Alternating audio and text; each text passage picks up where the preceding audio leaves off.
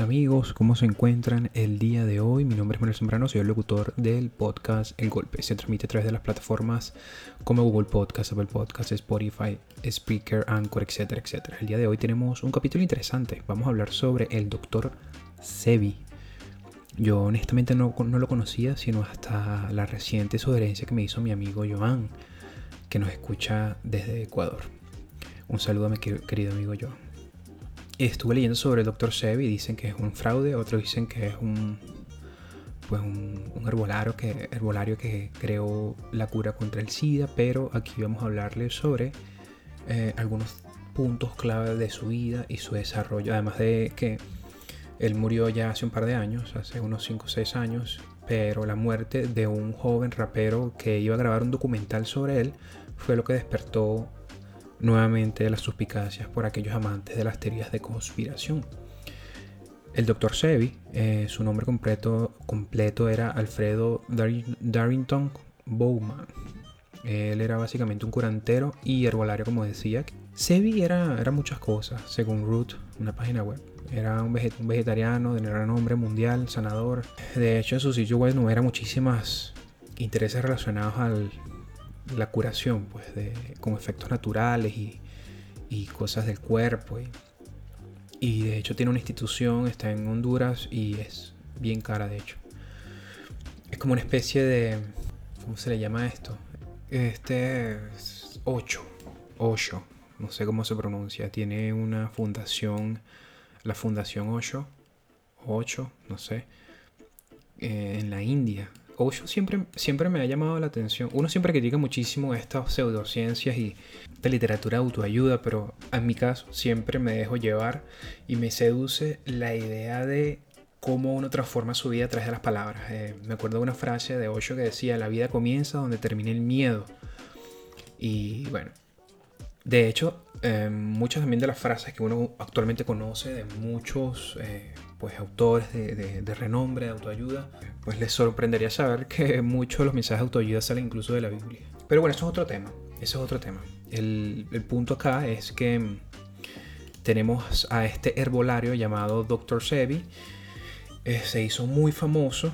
Él ha estudiado y observado personalmente, dice él, hierbas en América del Norte, en México sobre todo, que creo que fue donde descubrió una planta que curaba o hacía como un efecto en la sangre que curaba el SIDA, etc.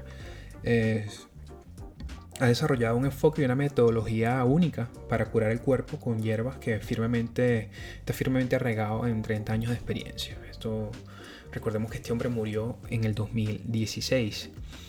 Dr. Sebi, como les decía antes, apareció nuevamente en las noticias fue la muerte del rapero del que les comenté que se llama Nipsey Hussle, quien fue asesinado en California, en Los Ángeles. Algunas personas tampoco compran la versión oficial de la muerte de Sebi y bueno, creen que sus enseñanzas curativas naturales desafiaron directamente a la poderosa industria farmacéutica, que es donde sale el epicentro, la columna vertebral de la teoría conspirativa. La policía de Los Ángeles ha identificado a un sospechoso, este se llama Eric Holder. Estuve leyendo sobre él y bueno, básicamente habla de que fue un problema de pandillas. Y de hecho, muchos artículos que se consiguen en internet hablan de que la gente debería estar hablando sobre el problema delictivo en, Los Ángeles y prefieren hablar de que fue una teoría conspirativa del doctor. Pero bueno, eh, de todas maneras aquí vamos a hacerle como un análisis integral de todo lo que fue su vida y el desarrollo investigativo. El Dr. Sebi, por ejemplo, desarrolló un seguimiento similar a un culto debido a sus afirmaciones de que había curado muchas enfermedades. El Dr. Sebi fue muchas cosas durante su vida, pero según The Roots, desarrolló seguidores casi de culto con sus afirmaciones de que había encontrado una forma natural de curar muchas enfermedades insidiosas. Según esta revista, él creía que los alimentos son alcalinos para el cuerpo y los alimentos muertos matan la capacidad natural del cuerpo para sanar y regenerar la curación. En su sitio web, de hecho, dice, Sebi llegó a los Estados Unidos como un hombre autodidacta que fue diagnosticado con asma, diabetes, impotencia y obesidad. Ahora, ¿se había, ¿se había desencantado con la medicina occidental? Bueno, bienvenido al club, y especialmente con su dependencia de los productos farmacéuticos. abro comillas, dice, después de tratamientos infructuosos con médicos convencionales y con una medicina occidental tradicional, Sebi fue llevado a un arbolario en México, cierro comillas. Esto se lee en su página web. Y bueno, al encontrar un gran éxito en la curación de todas sus dolencias, comenzó a crear compuestos alimenticios de células vegetales naturales, orientados a la limpieza intercelular. Yo creo que de hecho no es un misterio para todos que bueno, la curación, la curación no, la, la implicación de comer alimentos naturales, orgánicos, etcétera, tiene una incidencia real en la salud. Pues así elaboró una lista de alimentos que consideraba tóxicos para el organismo y eran procesados y sintéticos. Todo lo que consigues en Publix, allá en Miami. The Root afirma que incluía alcohol, azúcar, alimentos fritos y sal soyada, básicamente la dieta occidental.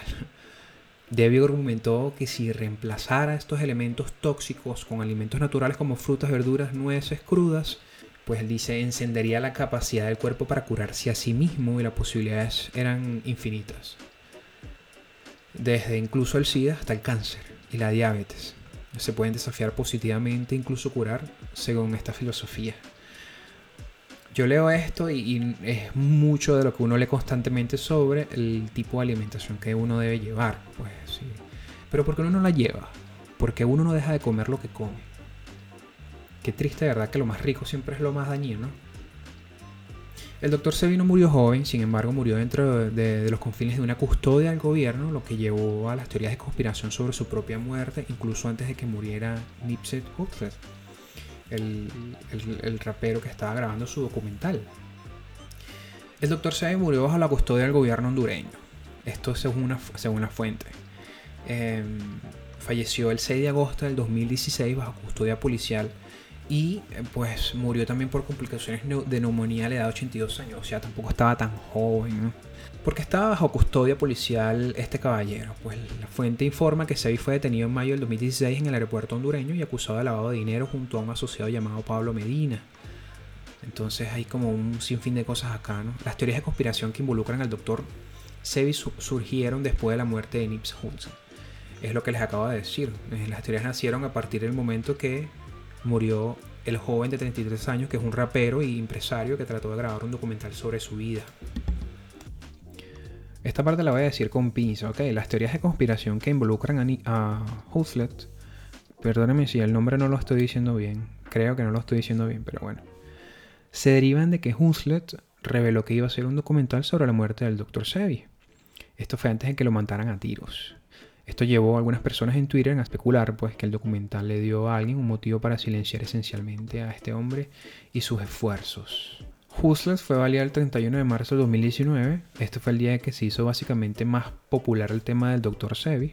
Esto fue en Los Ángeles, en el estacionamiento de una tienda de ropa de Marathon. Sin embargo, fuentes policiales han dicho a los medios de comunicación que la muerte a tiros puede haber estado relacionada con pandillas. ¿Vio? Esto lo había leído en otros lugares. Y la gente decía, o bueno, otros análisis decían que en vez de darle atención al, crimen organizado, a las pandillas y al problema delictivo de la zona, prefieren hablar de las teorías de conspiración. Pero bueno, se puede tener todo en internet. En Twitter hay espacio para todo. Nick Cannon, por ejemplo, ha sugerido ahora que tomará el relevo y terminará lo que Nips Hussle no puede y llevará la historia de Sebi a una audiencia más amplia. A jugar por la rapidez con la que Sebi se volvió viral en relación con la muerte de Hussle, probablemente habría bastante público para ello. ¿Sabían que el Dr. Sebi tenía 17 nietos? y de hecho fue objeto de casos judiciales. El artículo dice, el doctor Sebi dejó atrás una gran prole, tenía 17 hijos en total, informa de Search. Su esposa, Patsy Bowman, ahora continúa su trabajo y bueno, tú ves la página web y está pues súper cool, venden unas pastillas, venden unos tratamientos. Se enfrentó a desafíos legales durante toda su vida en los Estados Unidos y en Honduras. Estamos hablando alrededor de los 80. También fue acusado de ejercer la medicina sin una licencia formal. Es muy difícil cuando los latinoamericanos ejercemos medicina aquí en Estados Unidos, porque sabemos cómo funcionan las instituciones y bueno, aquí es costoso estudiar esas carreras. En 1988, el estado de New York incluso demandó a Sebi por hacer afirmaciones terapéuticas sin fundamento. Lo que pasa es que Sebi había publicado también anuncios en el periódico que él curaba el SIDA y eso levantó pues la sospecha de, estas comunidades médicas, pues estos círculos de, académicos. El fiscal de Estados Unidos le ordenó eliminar los anuncios. Eh, sus enredos con el gobierno han provocado algunas de las teorías de conspiración relacionadas pues con él. Otro punto importante eh, que, bueno, ya lo hemos dicho, es, no, es un, no era un médico en ejercicio. Las preguntas sobre la muerte de Dr. se involucran en el hecho de que, según The Roots, no era un médico con licencia, como tal. Sus afirmaciones de curación natural eran amenazadas por muchos, incluida la extremadamente rentable industria farmacéutica mundial, que ahorita ya sabemos han subido muchísimo las acciones de las compañías de las farmacéuticas, sobre todo con las compañías que, que desarrollaron la vacuna contra el coronavirus. El tema es interesante. ¿Ustedes qué piensan? ¿Ustedes creen que vale la pena salirse de la, de la medicina tradicional? La, bueno, no tradicional. La palabra sería occidental. Saldrían, se saldrían de un tratamiento en, en la medicina occidental para meterse con una de estas medicinas así naturales. Yo creo que no hay nadie que no haya probado un tratamiento naturista o alguna cosa de esa. Y mucha gente dice que funciona. Yo me acuerdo que estuve tomando unas para, creo que, no me acuerdo para qué, creo que para limpiar el organismo. Hay muchas, muchas pastillas de esas, hay muchos tratamientos naturales. Yo creo que es válido hoy en día. Pero ¿por qué le digo que es válido? Porque este tema tiene una relación directa con lo que sucede en general en la, política internacional. ¿Por qué lo digo de esta manera? Porque yo creo que la gente está agotada en las instituciones. Y yo creo que y ese, ese agotamiento es consecuencia de la deslegitimación que se han tenido ellas mismas con, pues, con problemas procesos de corrupción, con fraude, con, con un sinfín de cosas que hemos escuchado hasta hoy en día. Entonces eso ha llevado a que la gente no crea más en las instituciones o que sus expectativas no son tan elevadas como lo eran hace 30 años atrás, con una generación hace 40 años atrás. A eso le sumamos también que vivimos en la era de la información y de la desinformación. Entonces todo eso mezclado creo que nos da como que un compendio de cosas como que la gente no se quiere vacunar porque la gente piensa que pues se va a enfermar después o porque le van a meter un chip o porque a eso además ha unado a la idea de que China nunca pidió perdón por lo que hizo eso también, también porque hay una relación directa con China, con la OMS. La OMS siempre dio directrices muy piratas. Entonces como que la gente, en ese sentido, la gente dice, no creo más en las instituciones, yo no creo... Otra cosa usted se va a curar contra el cáncer en este país, o más bien se cura por el cáncer, termina muriendo por la deuda, pues, porque son deudas que quedan entre 200, 300 mil dólares, 400. Yo he leído de facturas de tratamientos que son de más de un millón de dólares, que yo creo que eso no lo hace una persona que trabaje en este país toda su vida. Entonces como que hay un compendio de cosas que cuando tú te das cuenta tú dices, bueno, la gente dejó de creer. Pues. Que de hecho, hablando de esto, conseguí un artículo en en, una página, en la página de cancer.org y dice lo siguiente, se lo voy a leer. En los Estados Unidos casi el 40% de las personas creen que el cáncer se puede curar mediante terapias alternativas solamente. Según la encuesta llevada a cabo por la Sociedad Estadounidense de Oncología Clínica, esta cifra es alarmante porque las evidencias muestran que las personas que usan terapias alternativas en lugar de los tratamientos convencionales para el cáncer tienen tasas de mortalidad mucho más elevadas. Esto contradice lo que yo acabo de decir hace un rato, pero voy a seguir leyendo. Los servicios de medicina alternativa, complementaria y estilo de vida se usan para describir muchos tipos de productos y prácticas y tratamientos que no forman parte de la medicina convencional o tradicional. La terapia alternativa hace referencia a tratamiento no convencional que se usa en lugar del tratamiento convencional. Mientras que la terapia complementaria por lo general hace referencia a métodos que se usan junto con el tratamiento convencional. La medicina de estilo de vida es un campo más nuevo que describe su enfoque como la prevención y el tratamiento de la enfermedad mediante una alimentación saludable, actividad física y otras conductas saludables sin el uso de medicamentos. En algunos casos los métodos complementarios pueden ayudar a que los pacientes con cáncer se sientan mejor cuando se usan, pues, junto con un tratamiento convencional y bajo la supervisión de un profesional de la salud. Las terapias alternativas y complementarias a menudo son atractivas porque usan su propio cuerpo, su propia mente o elementos que se pueden encontrar en la naturaleza. Pero a veces estos métodos erróneamente aseguran prevenir, diagnosticar o tratar el cáncer incluso cuando no se ha comprobado que funcionen mediante pruebas científicas. Por supuesto es un artículo de, American Cancer Society ellos no, no, pretenden decir otra cosa, pues evidentemente eh, su artículo va a estar enfocado a eso, a que pues la medicina con métodos científicos evidentemente es mucho mejor que, que un loquito de Honduras se ponga a, a machacar ahí unas plantas.